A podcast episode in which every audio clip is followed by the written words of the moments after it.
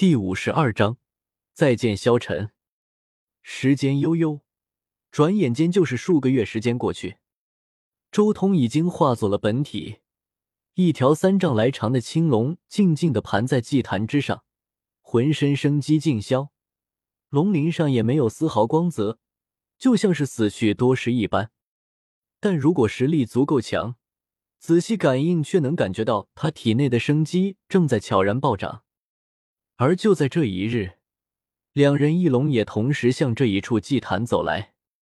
其中一人虽然模样年轻，但满头白发，生机消散，看起来就像是一个小老头一样。此人正是萧晨，而另一人则是周通之前在净土之中看到的那个小胖子。最后那条龙也正是净土之中的黑龙王。我是真的不愿意你跟我来冒险。萧晨看着小胖子叹道。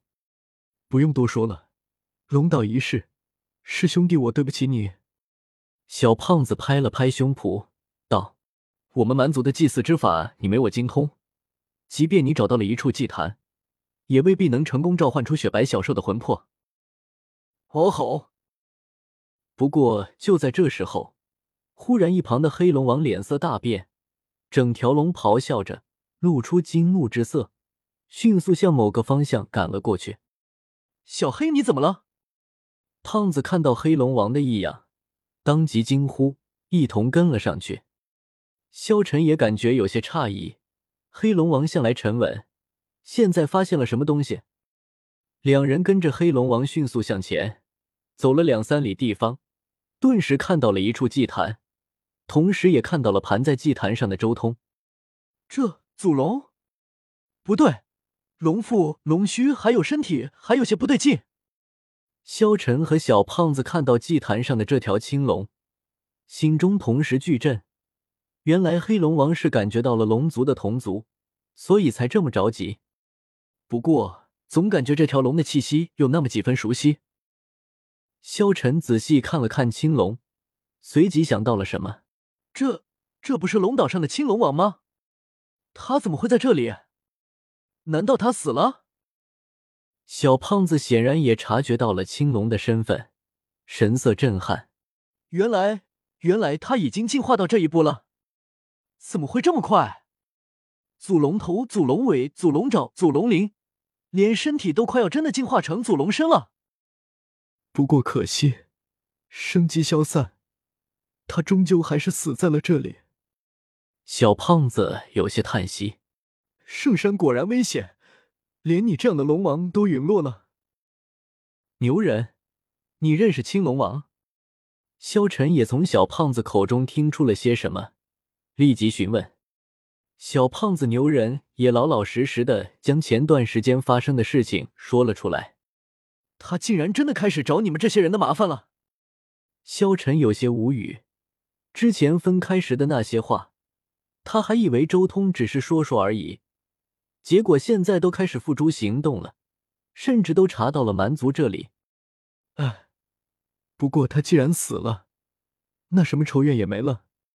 小胖子继续说道：“青龙老兄，这处祭坛我们还有用，麻烦你让一让，等会我们会让你入土为安的。”说着，小胖子就要走上祭坛。枪。然而，就在小胖子刚刚靠近祭坛的时候，一道清越的剑影响起，灿烂的圣光从祭坛不远的一角爆发出来，化作一道道剑幕，将周通全身上下都罩住。同时，所有人都看到一柄绝世神剑从祭坛的一角缓缓飞起，剑尖直指胖子。这一变故，萧晨和小胖子都吓到了，尤其是被神剑指着的那一瞬间，小胖子浑身冷汗。仿佛看到了自己被此剑斩杀的场景。青龙老兄，我无意冒犯。小胖子哆嗦着后退，在他退出了一定距离之后，这把剑又重新收敛了一切神光，落在周通身边。神剑护体，连死了都不能冒犯。萧晨也惊了，这条青龙的排场还真不是一般的大，竟然还有一把神剑给他守尸。好。吼吼！一旁的黑龙王再一次激动了，一双眼睛死死的盯着那把神剑，吼叫连连。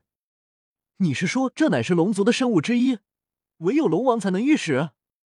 一旁的小胖子听懂了黑龙王的咆哮，惊呼：“这机缘真是没天理了！这条青龙离开龙岛才多久，竟然就得到了龙族圣物？”萧晨瞠目结舌，还是说他在龙岛就得到了这把剑？但从来没有展示出来。吼吼！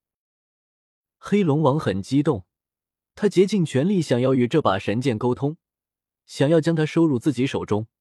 龙族圣物很珍贵，任何一件圣物都能大大的提升自己，达到祖龙的成功率。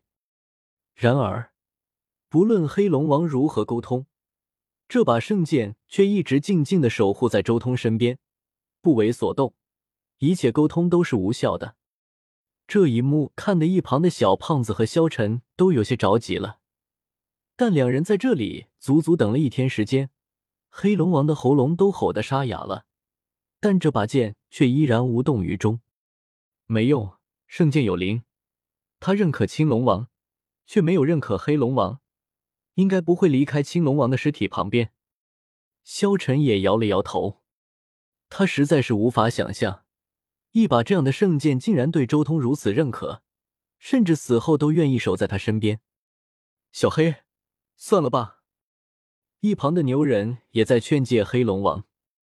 咔嚓！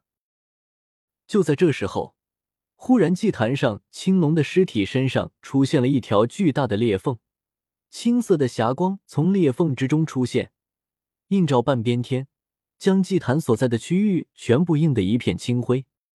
旺盛至极的生机瞬间从之前被他们认定为尸体的青龙体内爆发而出，这股生机之旺盛，令萧晨和牛人都为之震撼，简直就是惊涛拍岸，令人战栗。而随着生机爆发，一道龙吟响起，青龙褪去老皮，获得新生，神威凛然的飘在半空中。俯瞰着下方的萧晨、牛人和黑龙王，没死，他在涅槃，没错的，肯定是涅槃，唯有涅槃才会生机消散。萧晨心中狂吼：一年多不见，没想到这条青龙竟然修炼到这一步了，一年一个大境界，这种修炼速度可怕而吓人。祖龙身也完成了。他距离真正的祖龙只差祖龙腹和祖龙须了，他肯定在这里得到了巨大的好处。牛人也露出一丝震撼之色，这种进化速度超越所有人的想象。涅槃境界就进化出了这样的身体，自古以来有那条龙王能做到？